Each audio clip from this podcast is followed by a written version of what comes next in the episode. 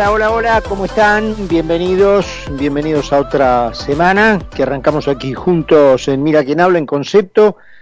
En Buenos Aires 19 grados la temperatura, dos minutos después de las 7 de la tarde, vamos hasta las 9, en momentos en que el presidente se halla en vuelo hacia eh, Europa suponemos, porque no tiene ninguna agenda y el viaje se parece más a una desaparición del teatro de operaciones que a una visita de Estado, ¿no? O una visita oficial, una visita de Estado desde ya a ninguno de los tres países que dice que va, España, Francia y Alemania, es. Será a lo sumo una visita oficial. Pero el presidente viaja sin ninguna agenda, es decir, no tiene confirmada ninguna reunión con ninguna de las autoridades de los tres países. Eh, es más, su regreso está supeditado a que en Francia pueda o no ver a alguien, incluyendo dentro de ese alguien al mismísimo presidente Macron. Y parece ser que el presidente ha tomado esta lección de la propia familia Kirchner, ¿no es cierto?, a la que él eh, le, prestó su servicio de gerente, porque no ha sido otra cosa en toda su vida, quien hoy oficia de presidente, un, gestor, digamos, y varios años de su, entre comillas, trabajo los prestó con gestiones para los Kirchner. Y parece ser que de esa cercanía, y de trabajar para ellos aprendió esta lección de borrarse cuando las papas queman, que figura entre los primeros capítulos del manual, no diría del kirchnerismo, sino más individualizadamente dicho, de la familia Kirchner. En el manual de la familia Kirchner, el borrarse cuando las papas queman, léase Cromañón, Once, eh, eh, Aluvión en Salta, eh, en fin, varias de las cuestiones por las que atravesó la Argentina, en las cuales sistemáticamente, primero el matrimonio y luego la señora de Kirchner cuando enviudó, se borraron, se fueron, se escondieron, no dieron la cara. Es evidente eh, lo que está aconteciendo en el país. Para muchos que nos preguntan, este, estando fuera, incomprensible, ¿no es cierto?, cómo puede ocurrir la gestión normal de un gobierno en donde una parte de la coalición que lo compone no hace otra cosa que sabotear las medidas, intenciones o rumbos que quisiera tomar la otra parte. Eh, luego de lo que fue la papelonesca presentación ante, como no podía ser de otra manera, un imputado por lavado de dinero de la señora de Kirchner el viernes, que tuvimos oportunidad, al menos en parte, la parte que habíamos escuchado de comentar ese mismo día. Ella seguía con su perorata cuando nuestro programa ya había empezado. Em, se desprende eso, ¿no? Que hay una decisión ya materializada hace muchísimos meses. Si uno le quiere poner una fecha, encontremos la de la previa al acuerdo con el Fondo Monetario y la rúbrica final de ese acuerdo. Por allí empezaron los petardos, luego se concretaron con la renuncia de Máximo Kirchner a la presidencia del bloque y desde allí se profundizaron teniendo eh, a algunos ministros en específico como eh, cabezas apuntadas, ¿no es cierto?, para por elevación, porque son hombres de él, pegarle a Fernández, que no es inocente desde ya en, toda esta historia. Eh, no es válido presentarlo como una pobre víctima, porque él es, es parte del plan y prestó por contraprestaciones a cambio, o se prestó por contraprestaciones a, a cambio, para cumplir este rol, para hacer un engranaje de este nuevo capítulo kirchnerista en el poder de la Argentina. Eh, por eso tomábamos como, como medida el hecho de que uno de esos ministros, puntualmente el de Economía, Martín Guzmán, sea la medida de cómo está el país. Es decir, si la parte racional del país pide por favor que Martín Guzmán no se vaya, eso ya te da una pauta de cómo está el país. Creo que yo puse este ejemplo futbolero hace, hace poco, viste, cuando un equipo está mal y hay un, un jugador que dentro de todo es un buen jugador, pero está en el banco y pasan los partidos y sigue en el banco y no aparece en la formación titular y el equipo sigue jugando mal, muy mal, y vos decís, qué mal estará fulano para que no sea titular en este equipo. Entonces, qué desastre será el país para que la parte racional de la sociedad pida que por lo menos Guzmán se quede. El propio ministro salió eh, con, para los que son sus formas, bastante tapones de punta eh, contra lo dicho por la señora de Kirchner el viernes, puntualmente en cuanto al déficit fiscal y al subsidio a las tarifas energéticas, preguntándose, eh, o mejor dicho, pidiendo que le den ejemplos a él, que le den ejemplos de países que han tenido éxito y han salido adelante subsidiando la energía y teniendo déficit fiscal. Ahora bien, eh, esto que parece ser un alarde de racionalismo, luego se diluye en su propia figura y en las propias medidas que él toma y en muchas, en la mayoría de las cosas que dice, eh, que son completamente irracionales. Eh, por ejemplo, mantener, yo con la misma lógica que él pidió que le, que le dieran ejemplos de países que eh, hayan salido adelante con déficit fiscal y con subsidio a la energía, yo le pido a él que me dé ejemplos de países que hayan salido adelante, que se hayan desarrollado con 170 impuestos, con castigo a las exportaciones, con cepo cambiario, con rigidez laboral.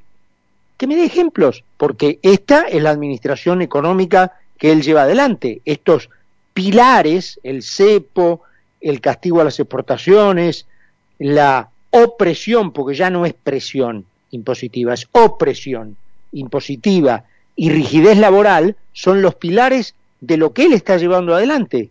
Entonces, como él pedía ejemplos que le dieran de países que han salido adelante con déficit fiscal y con eh, subsidio de energía, bueno, yo le pido que me dé él ejemplos de países que han salido adelante con este esquema, que es el que él representa y, el que él lleva adelante.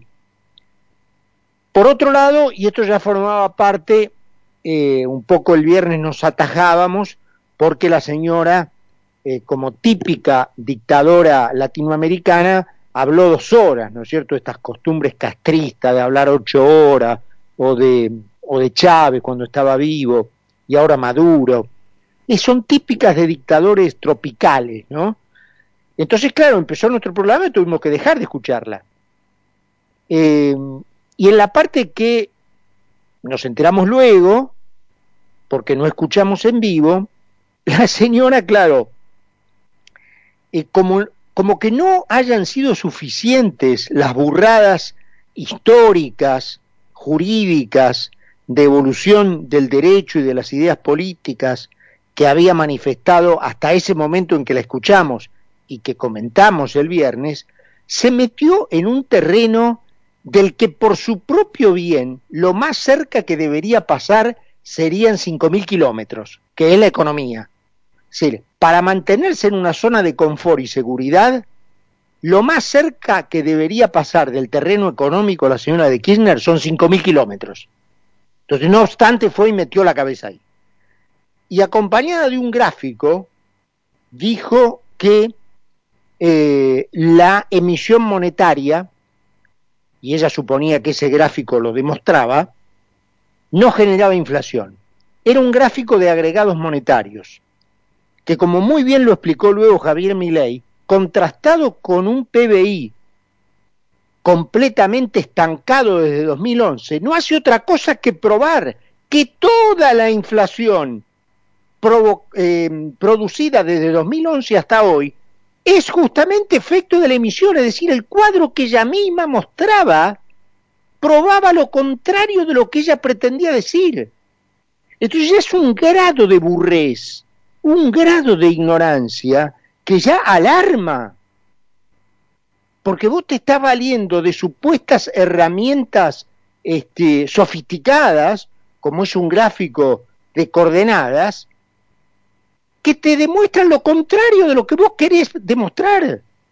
Y si aún si fuera cierto, si la emisión no provocara inflación, cosa que el gráfico que ella misma mostró demostraba lo contrario, que toda la inflación del periodo 2011 hasta ahora fue provocada por emisión monetaria, porque los agregados monetarios contra un PBI estancado demuestran eso,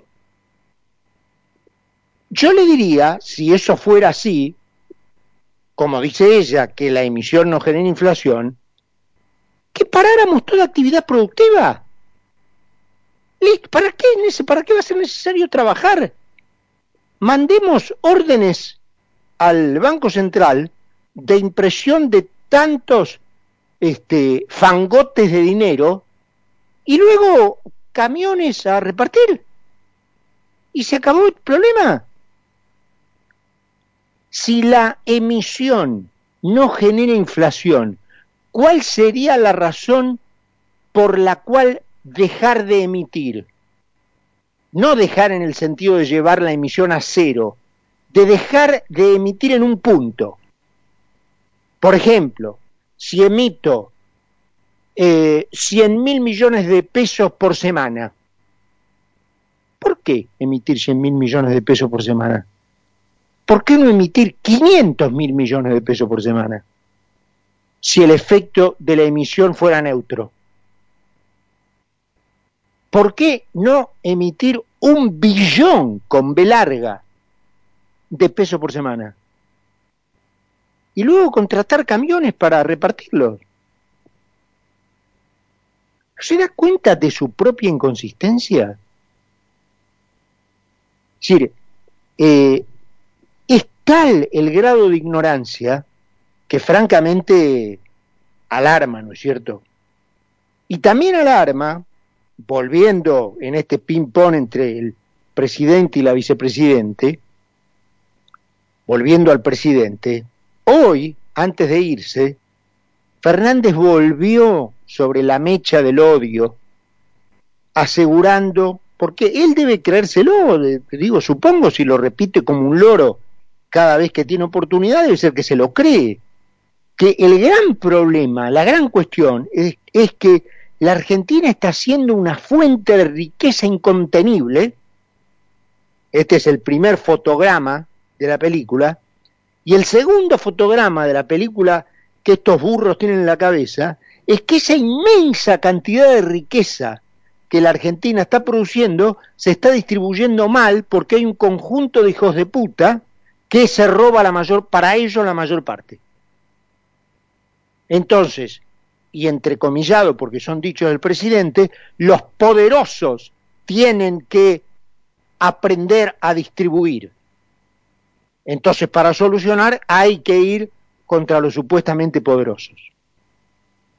Pero ¿no, ¿no se han dado cuenta que han implementado este sistema 75 años y la Argentina no ha dejado de caer en más y más miseria, en más y más pobreza durante ese mismo periodo de tiempo? ¿Y cuántas más pruebas de la realidad necesitan para finalmente admitir que el problema no está en la distribución, el problema está en que la Argentina tiene una potencialidad para producir 100 y produce menos 10, porque ni siquiera arriba de cero está. Tiene la potencialidad por recursos humanos, por, por recursos naturales, por la capacidad de su gente, para producir 100 y produce menos 10. Es decir, cada año produce menos. El PBI en términos de crecimiento vegetativo de la población es negativo. Entonces, ¿cuánto más necesitan para admitir que están en un error? Por ejemplo, siguen de la mano de los Grabois, ahora con un proyecto nuevo, de salario universal. Por supuesto no dicen de dónde van a sacar la guita. ¿Por qué? Porque dan por sentado que la van a sacar de la imprenta. Ellos creen que el país puede funcionar en base a ser una gran imprenta con camiones de culata, como si fueran las rotativas de los diarios, cuyo eslabón final son los playones delante de los cuales se ponen los camiones de culata para recibir los paquetes de diario ni bien salen de las rotativas. Ellos tienen la idea de que es posible generar camiones estacionados de culata delante de las rotativas de el Banco Central que vayan cargando los fajos para después repartir la guita. Esta es la idea que tienen. O sea, una alarmante ignorancia que es un poco lo, lo que nos preguntamos el viernes. ¿Y si después de todo resolver el problema argentino, que para explicarlo, no solo en la Argentina, sino en el mundo, se han hecho alambicadas teorías, sesudas, sesudos análisis, y con mucho mérito, por supuesto. Pero si después de todo la solución fuera mucho más sencilla y consistiera en deshacernos de esta camada interminable de burros? 17 grados y medio la temperatura, 7 y 20 en la tarde. Nos une la información y la buena música. Concepto 955. Nuevo aire en FM uniendo a todo el país. Uniendo a todo el país.